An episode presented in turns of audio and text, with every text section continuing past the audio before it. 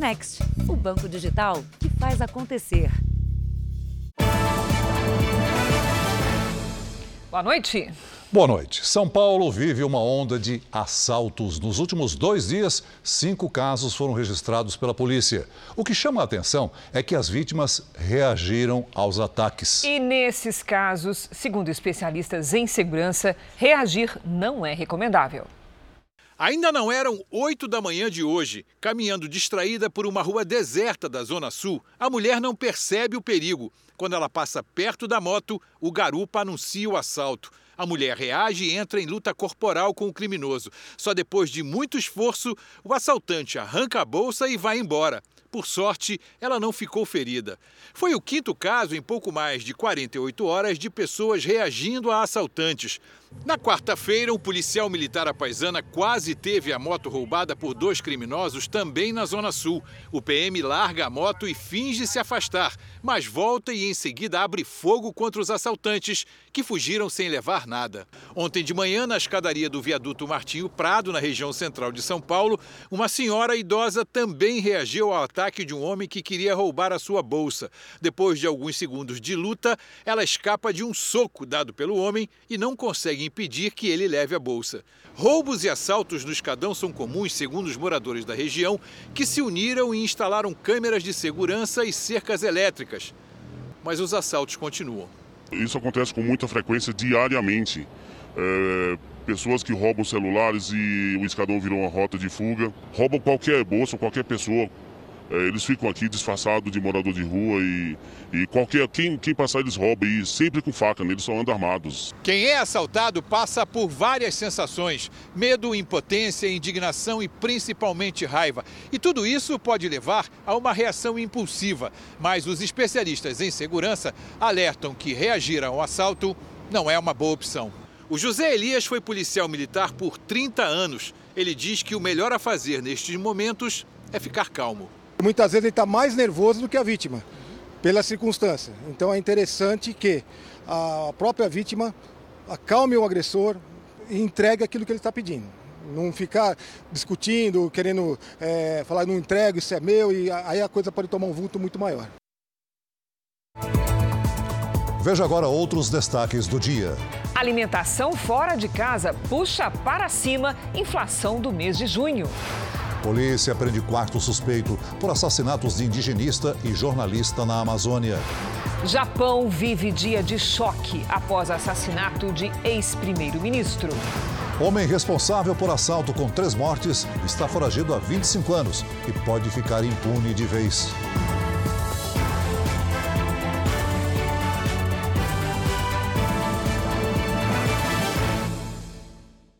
Oferecimento: Bradesco. Entre nós, você vem primeiro.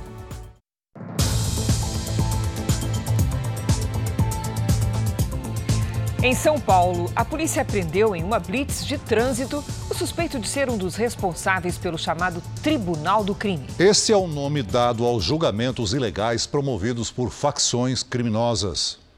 Cláudio Lacerda Magalhães Júnior, o FEBEM, foi preso durante uma abordagem de rotina. Ele era foragido da justiça e tentava ir para casa da mãe quando foi parado numa blitz.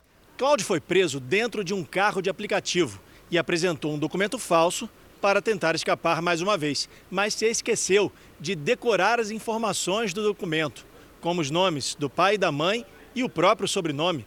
Segundo os policiais, depois de se enrolar para responder as perguntas, Cláudio confessou a verdadeira identidade. É um nome alemão, né? Então acredito que tenha fugido um pouco da mente dele, né? Ele não sabia informar sobrenome, data de nascimento, nome do pai e da mãe. Isso causou estranheza da equipe. Cláudio usou esse documento falso com o nome de Daniel Oelsner, filho de David Gellerter, a estratégia não deu certo, até porque Cláudio é um velho conhecido da polícia. Em 2018, ele havia sido preso em casa, onde guardava anotações da contabilidade da venda de drogas e uma lista com nomes e funções de integrantes do PCC.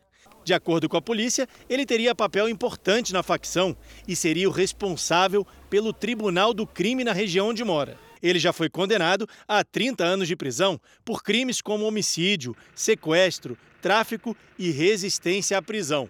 No fim do ano passado, deixou a cadeia na saidinha de Natal e nunca mais voltou.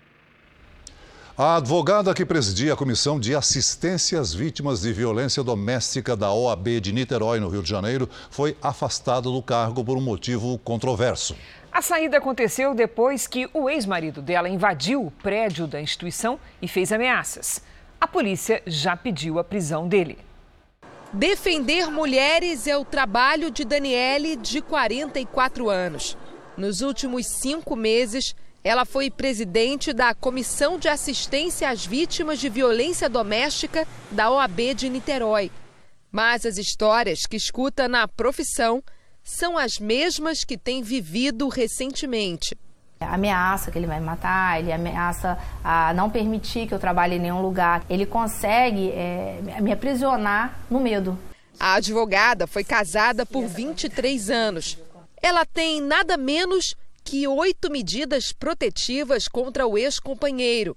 O homem chegou a ficar preso por dois meses, mas acabou solto por um habeas corpus.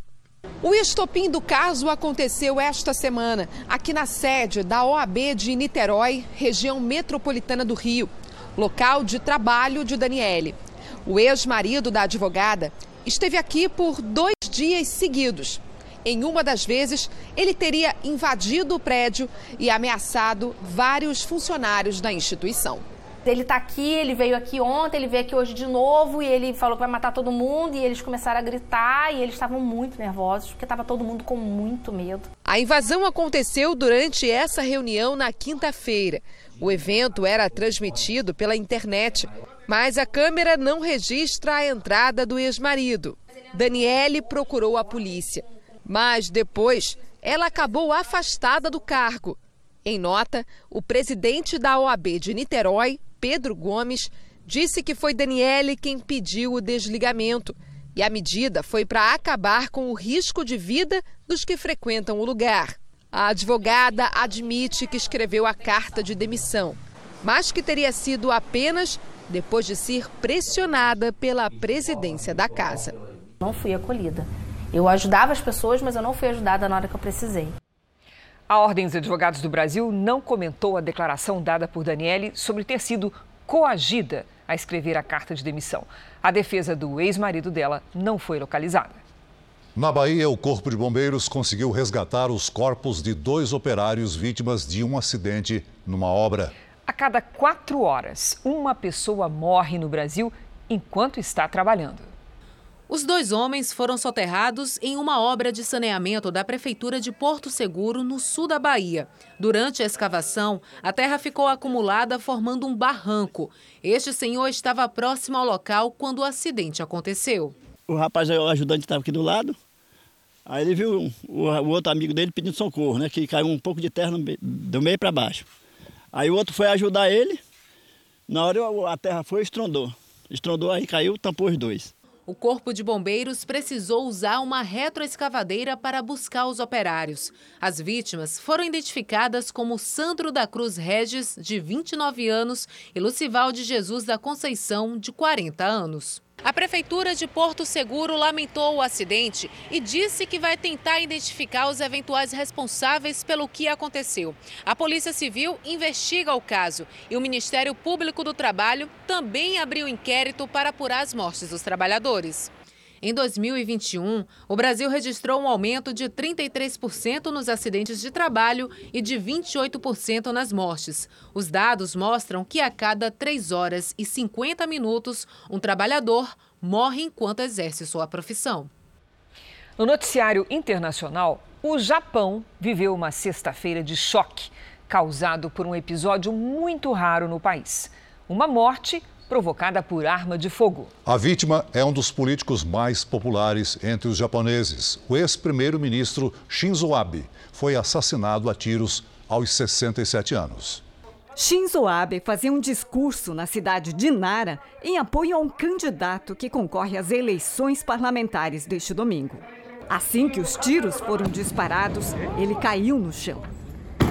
O suspeito foi detido e identificado como Tetsuya Yamagami, de 42 anos.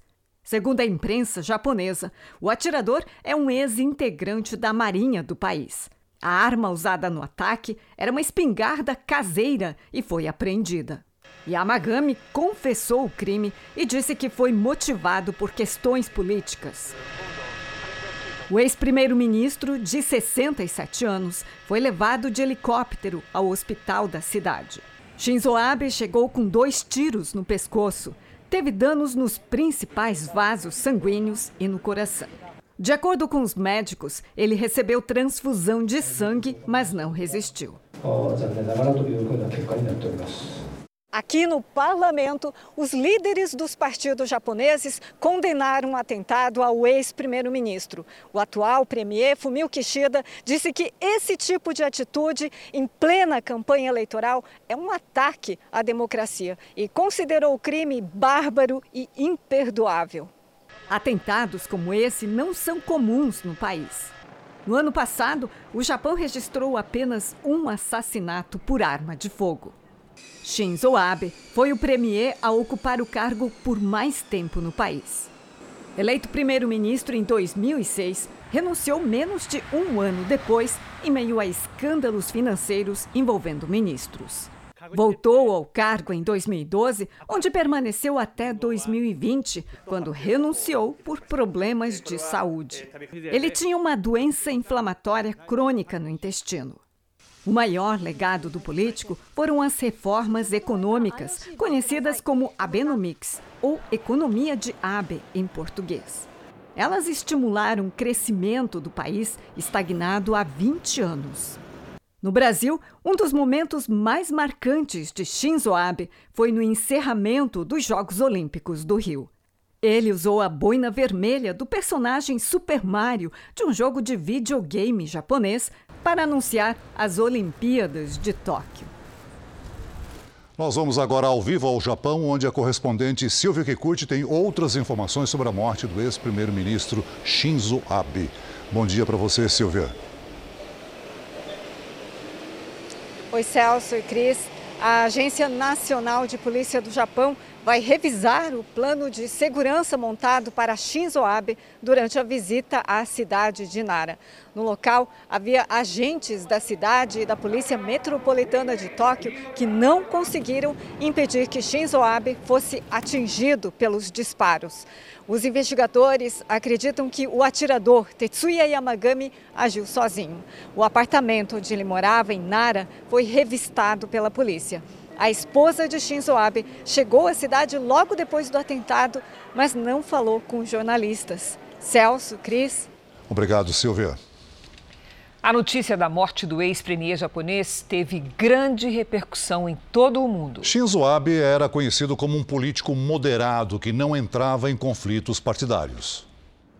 O secretário de Estado americano Antony Blinken lamentou a morte do ex-primeiro-ministro e disse que ele foi um parceiro extraordinário nas relações entre os dois países. Já o presidente Biden disse estar profundamente entristecido e classificou o assassinato como uma tragédia para o Japão. Ursula von der Leyen, presidente da Comissão Europeia, disse que o ex-primeiro-ministro era uma pessoa maravilhosa. Shinzo Abe faz parte da terceira geração de uma família de políticos. Foi preparado durante anos para exercer cargos de poder. Durante o tempo em que foi primeiro-ministro, se aproximou do ex-presidente americano Donald Trump para estreitar o vínculo entre os dois países. Mas, ao mesmo tempo, tentou ajustar a relação com rivais dos Estados Unidos e do próprio Japão, como a Rússia e a China. Após o anúncio da morte, o presidente Putin enviou uma carta à família de Abe, chamando o ex-premier de um homem excepcional. O Brasil decretou três dias de luta oficial em memória ao ex-primeiro-ministro Shinzo Abe. Em Pirassununga, no interior de São Paulo, o presidente Bolsonaro se emocionou ao prestar homenagem ao político japonês. Bolsonaro participou da formatura de cadetes da Força Aérea Brasileira, que teve a apresentação de caças. No discurso, o presidente falou sobre a proximidade que tinha com o político assassinado. Um homem afável, inteligente, patriota, que em todas as vezes que estivemos juntos, buscou o bem-estar da sua população Sem citar a facada que sofreu na campanha de 2018, o presidente fez referência a ameaças sofridas por lideranças políticas. É o preço por lutar por o seu país. E muitas vezes, ou na maioria das vezes, o inimigo não está lá fora, está dentro da nossa própria pátria. Bolsonaro se emocionou na hora do toque de silêncio em homenagem a Shinzo Abe.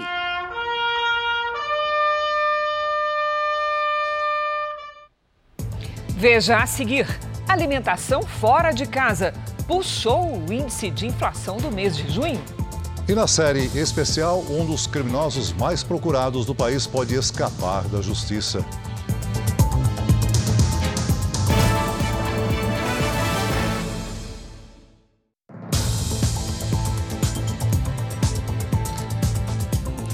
A Procuradoria-Geral da República pediu o arquivamento dos pedidos de investigação contra o presidente Jair Bolsonaro por suposta interferência na operação que prendeu o ex-ministro da Educação, Milton Ribeiro. A manifestação é assinada pela vice-procuradora-geral da República, Lindor Araújo.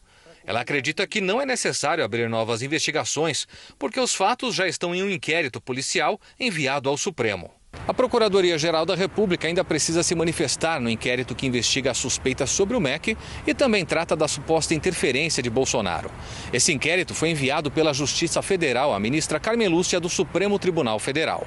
Em outra frente, a Polícia Federal abriu investigação sobre as ameaças e ataques ao juiz federal Renato Borelli, que determinou a prisão de Milton Ribeiro e dos pastores envolvidos no suposto gabinete paralelo do MEC. Ontem, o carro do juiz foi atacado por uma bomba com excrementos. Borelli chegou a perder o controle do veículo, mas não se feriu. O Conselho Nacional de Justiça determinou reforço imediato na segurança do juiz. O bilionário Elon Musk desistiu de comprar a rede social Twitter. Advogados do empresário, que é considerado o homem mais rico do mundo, disseram que a rede social violou diversos pontos do acordo de compra e que o Twitter não teria fornecido informações sobre contas falsas, por exemplo. O negócio envolvia o pagamento de 44 bilhões de dólares, ou seja, mais de 214 bilhões de reais. Representantes do Twitter ainda não comentaram o assunto. A Amazônia teve desmatamento recorde no primeiro semestre do ano. Os dados são do Instituto Nacional de Pesquisas Espaciais, o INPE. A floresta perdeu quase 4 mil quilômetros quadrados de vegetação no primeiro semestre. Em comparação com o mesmo período do ano passado, houve um aumento de mais de 10%. Os estados do Amazonas e do Pará registraram as maiores derrubadas. O mês de junho teve a pior marca da série histórica foram desmatados 1.120 quilômetros de floresta. É quase o tamanho da cidade do Rio de Janeiro. Enquanto o tempo firme predomina na maior parte do Brasil, cidades do Nordeste seguem debaixo d'água. O estado de Pernambuco já tem mais de 10 mil pessoas fora de casa. Vamos conversar com a Lidiane Sayuri. Boa noite, Lid. Como é que vai ficar o tempo no final de semana? Vamos lá, Cris. Boa noite para você, para o Celso, para todos que nos acompanham, sem muitas mudanças. A forte massa de ar seco sobre o interior do Brasil não dá chance para as nuvens de chuva. De Santa Catarina até o interior do Nordeste, em todos os estados do Centro-Oeste e na maior parte da região Norte, o sol aparece entre poucas nuvens. À tarde, a umidade do ar atinge níveis abaixo dos 20%, que é considerado estado de alerta.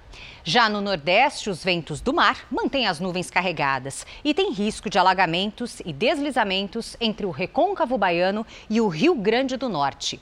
Em Porto Alegre, sábado à tarde, com máxima de 23 graus. No Rio de Janeiro, faz até 24. Em Cuiabá, 35. Em Salvador, 28. Em Manaus e em Rio Branco, até 33. Em São Paulo, uma grande amplitude térmica, ou seja, noite e madrugada frias e tarde quentinha. Neste fim de semana, máximas de 26 e de 27 graus. Tempo Delivery. A Angélica e a família nos prestigiam direto da cidade de Telbroma, Rondônia. Opa, vamos lá, Celso. Oi, Angélica, um beijo para sua família, viu? Escuta, você está preparada para um fim de semana quente e abafado? Pois deixe a garrafinha de água por perto e aproveite o tempo firme. Neste sábado, máxima de 35. No domingo, faz até 34. A Claudenice é de Corumbá, Mato Grosso. Vamos lá, Claudenice aí na tela. Claudenice, mudanças significativas só na semana que vem. Por enquanto, só o calor e baixa umidade do ar. Fim de semana com máximas de 33 e de 34 graus. Participe do Tempo Delivery pelas redes sociais. Mande uma mensagem com a hashtag você no JR. Bom fim de semana, gente. Lid, bom fim de semana. Comemore muito seu aniversário. Felicidades, querida. Muito obrigada. Veja a seguir: polícia encontra fábrica clandestina de cigarros e resgata trabalhadores em condições parecidas com a escravidão. E na série especial, o homem responsável por três mortes pode ficar sem punição. Ele está foragido e o crime pode prescrever.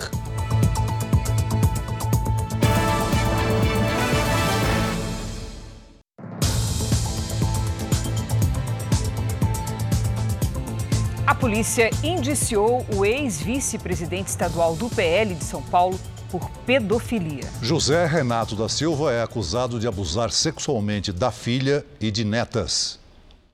Essa mulher viveu 42 anos de angústia, culpa e dúvida. Não queria acreditar que o meu pai era quem ele é. E isso me aprisionou numa jaula invisível e que hoje não existe mais.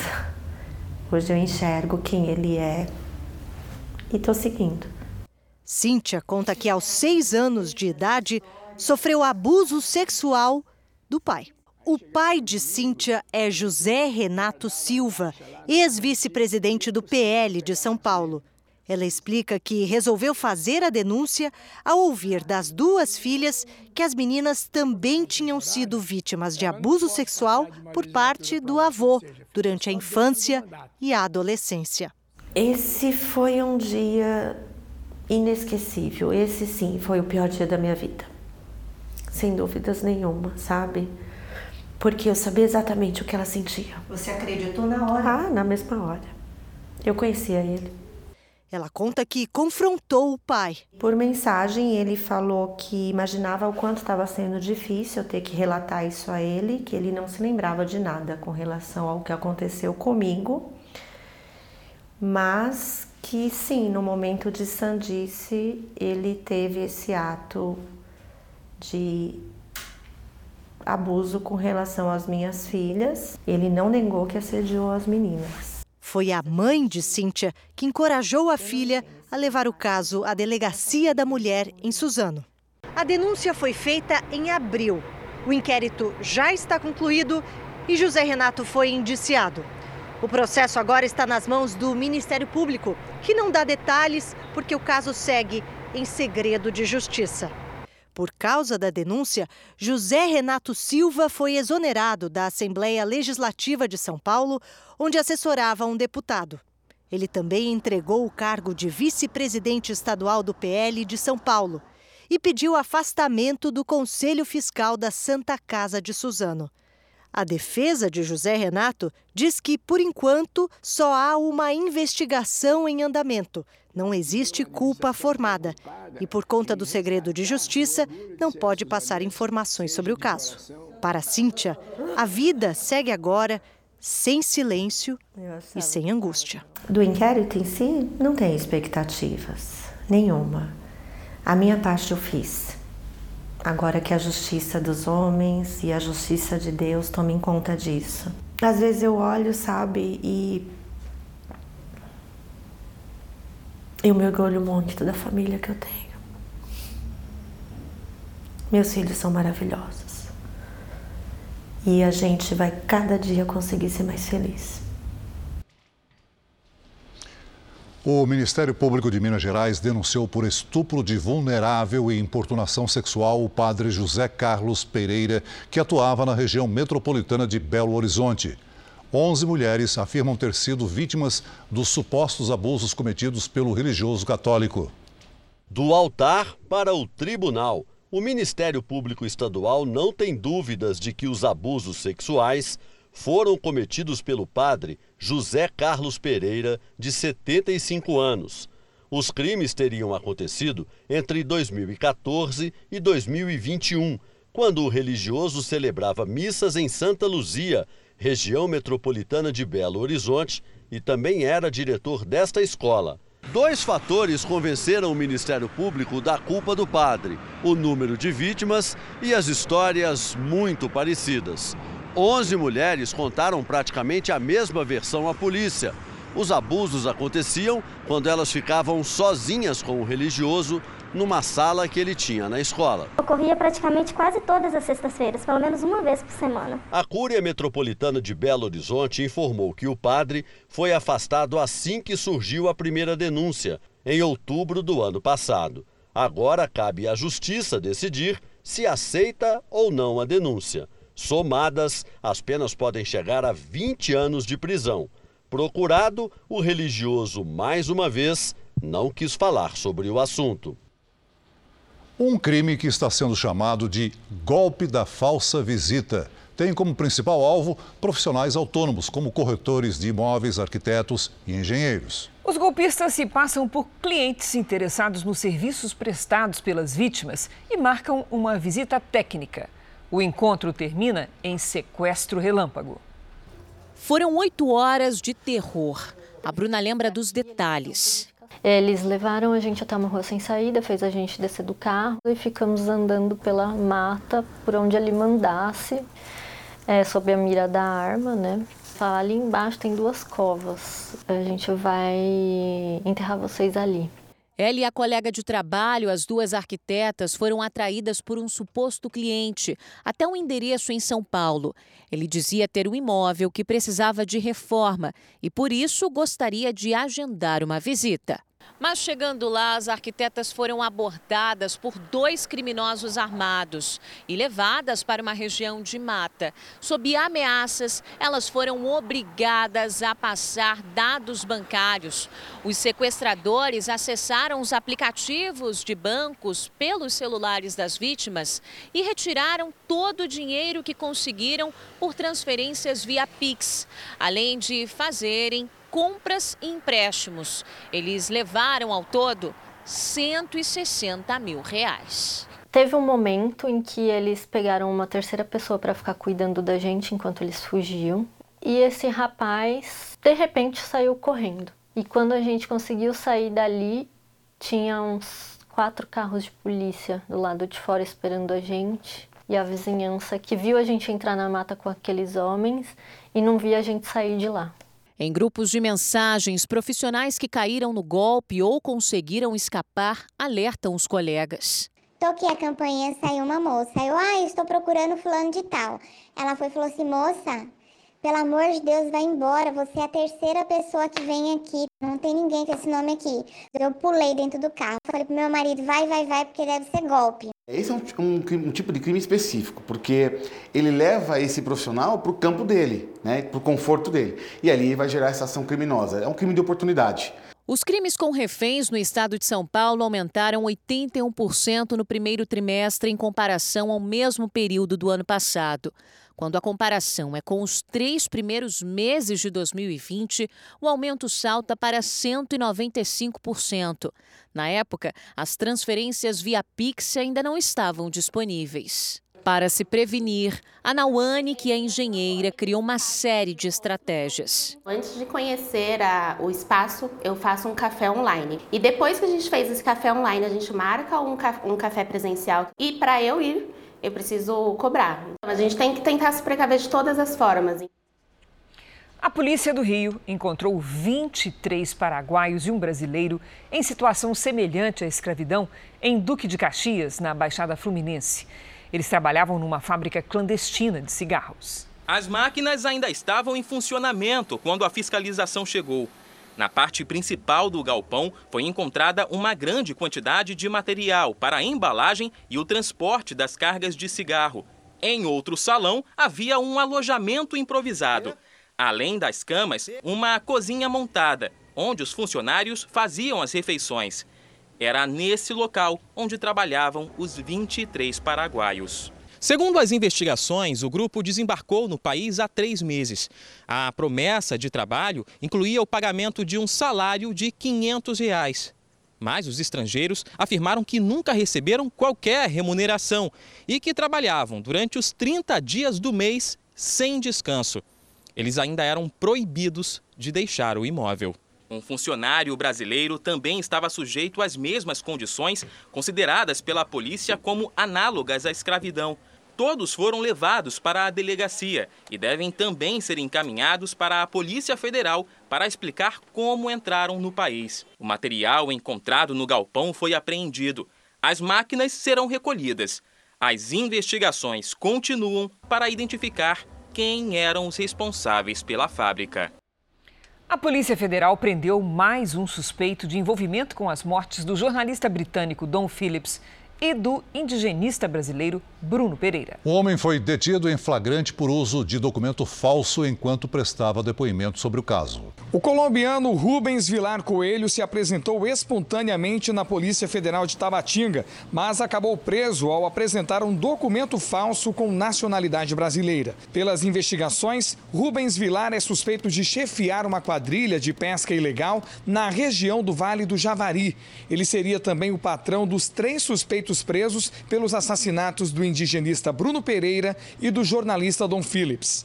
Em conversa com o Jornal da Record, a defesa de Rubem Vilar diz que ele não tem nenhum envolvimento nos assassinatos e que não foi indiciado neste caso. Ele nega qualquer participação nesse duplo homicídio então ele nega qualquer participação, nega ser mandante. E hoje a Justiça do Amazonas considerou que a competência para julgamento dos assassinatos de Dom Phillips e de Bruno Pereira é da Justiça Federal. O argumento é que, como o caso ocorreu pela defesa do território indígena e dentro de uma reserva, ele seria de competência da União. Se a Justiça Federal aceitar o caso, fica responsável também por julgar os pedidos de converter as prisões dos três suspeitos de participação no crime de temporárias, que valem só até hoje, em preventiva. Neste caso, os três podem ficar detidos por tempo indeterminado. É, e aguardando então a manifestação da Justiça Federal em relação à competência e em relação à prisão preventiva é, dessas três pessoas que nós representamos. E agora há pouco, a Justiça Federal do Amazonas transformou em preventiva a prisão do quarto preso pela morte de Dom e Bruno, conhecido como Colômbia. A inflação oficial do Brasil no mês de junho acelerou. Os nove grupos pesquisados pelo IBGE tiveram alta. O principal impacto veio do grupo de alimentação influenciado pelas refeições fora de casa. A inflação de junho subiu 0,2 ponto percentual em relação a de maio. Parece pouco, mas nos últimos 12 meses o aumento chega a quase 12%. Tá muito caro. Eu, o leite que tu pagava ali R$ 4,45, agora tá R$ 7, 8 reais. A carne também tá um absurdo. É a primeira vez em quase 20 anos que o Brasil vive uma sequência tão longa de inflação acima dos 10%. O grupo vestuário teve a maior variação em junho. Mas o que impactou mesmo o índice foram a alimentação e as bebidas. Principalmente aquele lanchinho feito na rua que ficou bem mais salgado. A alimentação fora de casa subiu 1,26%. Se a comida for uma refeição, um almoço no quilo, por exemplo, a alta é de 0,95%. Já os lanches subiram 2,21%. O mercado já prevê que o Banco Central deve subir mais os juros para tentar controlar essa inflação. Os planos de saúde também ficaram mais caros. Para o Luciano, ficou impossível pagar a conta. Para mim, hoje, sairia em torno de mil, mil, mil e duzentos reais, com aumento. Com aumento. Não, inviável. Nesse condomínio em Porto Alegre, os moradores estão tentando se ajudar para pagar as contas. Então o morador aqui dentro ele pode, dentro da residência dele, uh, vender uma cerveja, vender um pastel, vender um enroladinho. Tudo isso para ajudar o morador com uma segunda renda e também está ajudando ele a pagar as contas uh, condominiais. E o aumento no preço do querosene de aviação deve deixar as passagens aéreas mais caras no país. O custo do combustível corresponde a quase a metade do valor das passagens. Quem precisa viajar de avião já nota há bastante tempo a alta no preço das passagens aéreas. Eu achei que aumentou demais, demais. Está apertado para viajar de avião. Passagem que antes você conseguia viajar de 800 reais, hoje está por 1.600 até 2.000 reais. Segundo a Agência Nacional de Aviação Civil, a ANAC, nos quatro primeiros meses do ano, a tarifa aérea média subiu mais de 21% e ficou em 580 reais, na comparação com o mesmo período de 2019, ano pré-pandemia.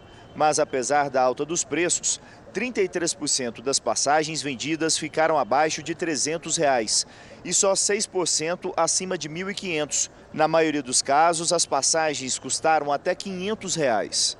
O querosene de aviação, de acordo com dados da ANAC, quase dobrou de valor nos quatro primeiros meses deste ano e é o principal custo de operação das companhias aéreas. A associação que representa o setor discute com o governo ações emergenciais para tentar conter a disparada do preço do querosene. A alta das passagens aéreas é mais um reflexo da inflação provocada pela elevação da cotação do petróleo, que ocorreu depois da pandemia e também por conta da guerra entre Rússia e Ucrânia. As companhias aéreas também alegam que no Brasil o combustível é responsável por 40% do preço da passagem e os novos reajustes da Petrobras devem ser repassados para as tarifas. No início do mês, a estatal aumentou em quase 4% o preço nas refinarias. A empresa disse que os valores estão em equilíbrio com o mercado internacional. O Ministério da Economia não se surpreendeu com a alta da inflação medida agora para o mês de junho. O Jornal da Record apurou que o ministro Paulo Guedes disse que a elevação nos preços dos alimentos já era esperada. Por outro lado, o ministro da Economia tem dito que pode haver até deflação neste mês. Isso por conta da redução nos preços dos combustíveis, da energia e da telefonia, que tiveram retirada de impostos e interferem no preço final de muitos produtos. A Agência Nacional do Petróleo divulgou agora, no fim da tarde, os preços médios dos combustíveis nessa semana. A gasolina teve uma redução de 64 centavos por litro em todo o país. O preço médio foi de R$ 7,13 para R$ 6,49. Já a redução média do diesel foi de 3 centavos. O governo mantém a intenção de começar os pagamentos dos benefícios sociais ampliados ainda neste mês. A previsão é votar na Câmara o projeto que aumenta o alcance dos programas sociais na terça-feira da semana que vem.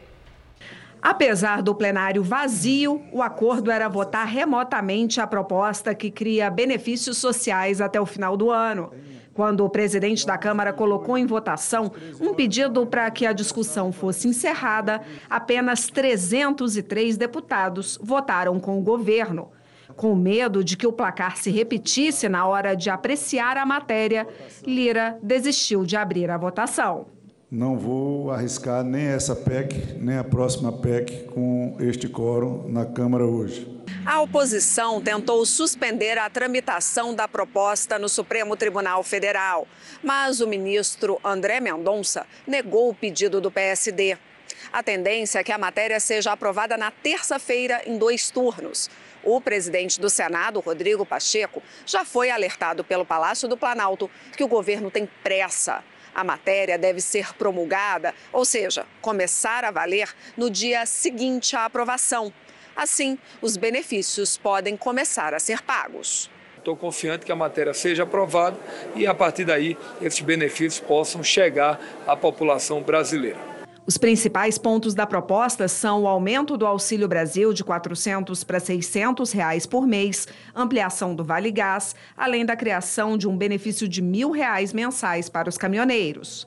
De acordo com o calendário oficial do Ministério da Cidadania, os benefícios vão começar a ser pagos no dia 18 de agosto, mas o governo quer tentar adiantar o pagamento das parcelas para julho. O Congresso só deve entrar em recesso na quarta-feira, após votar a Lei de Diretrizes Orçamentárias, que define quais são as prioridades de investimento do ano que vem.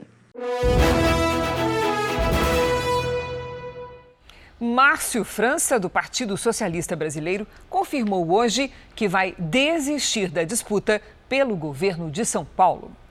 França, que já governou o estado, vai apoiar a candidatura de Fernando Haddad, do Partido dos Trabalhadores, e vai sair candidato ao Senado. Morreu hoje, aos 79 anos, o ex-presidente de Angola, José Eduardo dos Santos. Ele estava internado num hospital da Espanha, onde tratava de um câncer. O político governou o país africano por 38 anos. Michel Platini, ex-presidente da UEFA, e o ex-presidente da FIFA, Josef Blatter, foram absolvidos das acusações de corrupção. A investigação durou seis anos. Após duas semanas de julgamento na Suíça, os dois foram declarados inocentes. Eles foram acusados por fraudes e suposto pagamento de propina. O perigo que vem do céu nessa época do ano é um dos desafios mais importantes para as polícias de todo o país. Eles já deixaram de ser brincadeira de festa junina há muito tempo. São obras de grande planejamento, caras e coisa de adulto que não respeita a lei. Não é brincadeira de criança. Para fazer um balão gigante assim é preciso muita gente e muito dinheiro. Os fogos de artifício ficam bem próximos da chama que vai fazer o balão subir. A festa no céu dura alguns segundos, mas os possíveis danos podem durar décadas. No ano passado, um incêndio atribuído à queda de um balão devastou a Mata Atlântica do Parque Estadual do Jaraguá, em São Paulo matando animais e ameaçando seis aldeias indígenas. Nos primeiros cinco meses deste ano, a Polícia Ambiental já apreendeu 60 balões e autuou 115 pessoas. Para vocês terem uma ideia do potencial de risco, este balão apreendido tem 12 metros de altura. Poderia voar centenas de quilômetros sem controle do ponto de queda. E aí ninguém garante que as tochas neste caso três ou quatro, estariam apagadas. Os baloeiros perseguem e tentam recuperar os balões, mas nem sempre dá certo. Eles caem sobre casas e a rede elétrica. A probabilidade também dessa tocha que ainda está acesa é, ser o início de um incêndio de grandes proporções é muito alta. E aí nós não podemos descartar as vítimas que são causadas por esses incêndios. Os bombeiros suspeitam que 66 incêndios foram causados por balões no estado de São Paulo desde 2020. Fabricar, transportar ou soltar balões pode dar até três anos de cadeia por crime ambiental. A pena de prisão também está prevista no Código Penal por ameaça à aviação. Nesta época do ano, que combina festas juninas, dias frios, em que os balões voam mais alto e a vegetação seca, a ameaça é maior. Logo, as imagens pipocam nas redes sociais. Esta de um projeto para construir um balão de nove andares, com 2.664 folhas de papel. Como dissemos, não é coisa de criança. Literalmente, a tragédia está no ar, uma vez que você solta o balão. Esse balão, ele impreterivelmente, ele vai cair. O líder de um grupo de criminosos tentou roubar há 15 anos o sítio de uma família. Três vítimas morreram e ele nunca mais foi visto. No último episódio da nossa série especial, veja como os criminosos mais procurados do Brasil acabam beneficiados com a demora da justiça e terminam impunes com a ajuda da própria lei.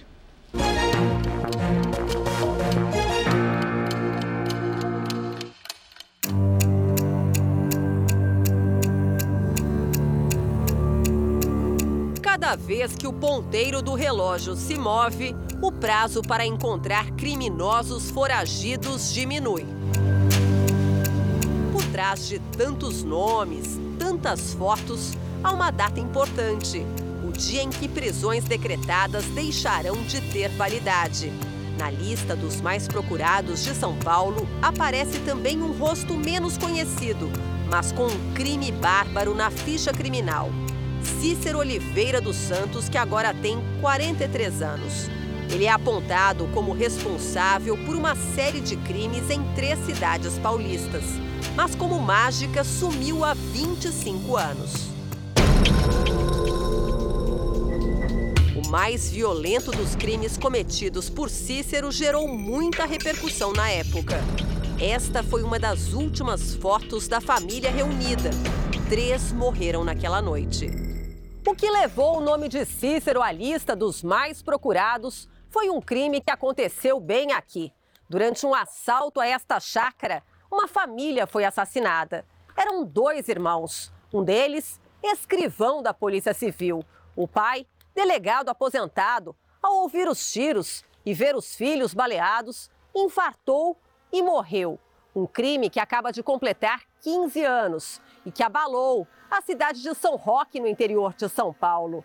Só há dois caminhos para Cícero sair da lista de procurados: ser capturado ou deixar de ser punido porque o crime prescreveu.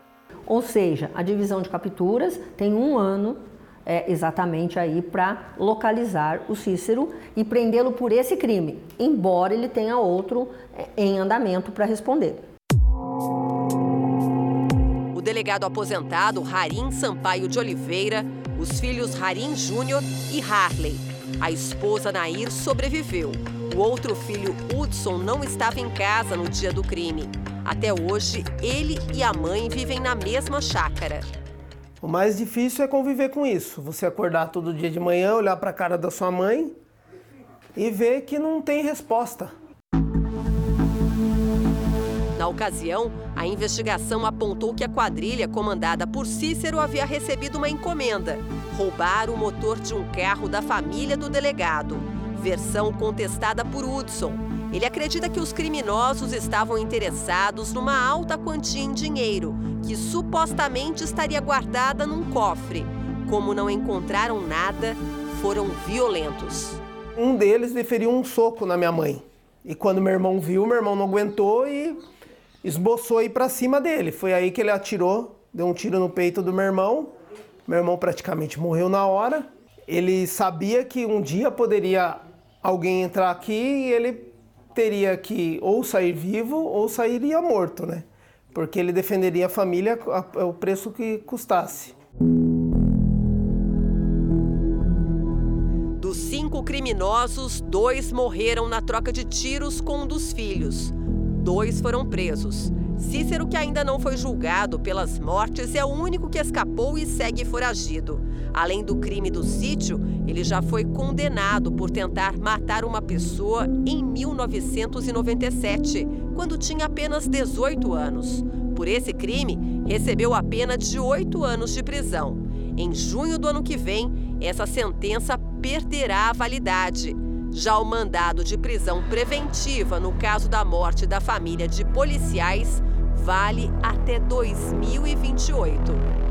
É uma sensação de que a gente é impotente de não achar uma pessoa que cometeu um crime tão bárbaro, né? No Brasil, há cerca de 300 mil foragidos. Na lista dos mais procurados, aqui no estado de São Paulo, há 16 nomes. São pessoas que somem sem deixar rastros. Elas se livram de tudo que as remeta ao passado. Assumem novas identidades e seguem a vida à espera da prescrição do crime. O pai de Eloá Pimentel, morta pelo ex-namorado, se escondeu por tantos anos que o crime pelo qual foi condenado quase prescreveu. Everaldo Pereira dos Santos foi preso depois de ser reconhecido durante a cobertura do mais longo cárcere privado da história do país.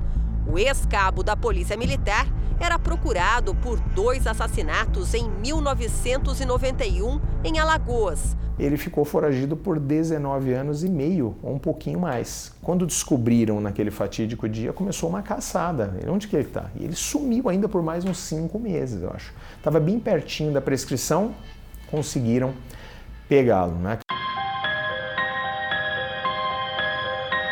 O pai de Eloá Pimentel foi condenado a mais de 30 anos cumpriu parte da pena e hoje está solto. Assim como Everaldo, Cícero também é acusado pela morte de um delegado, Harim. Essa era a aparência dele na época da invasão da chácara. Para se esconder, pode ter mudado o visual.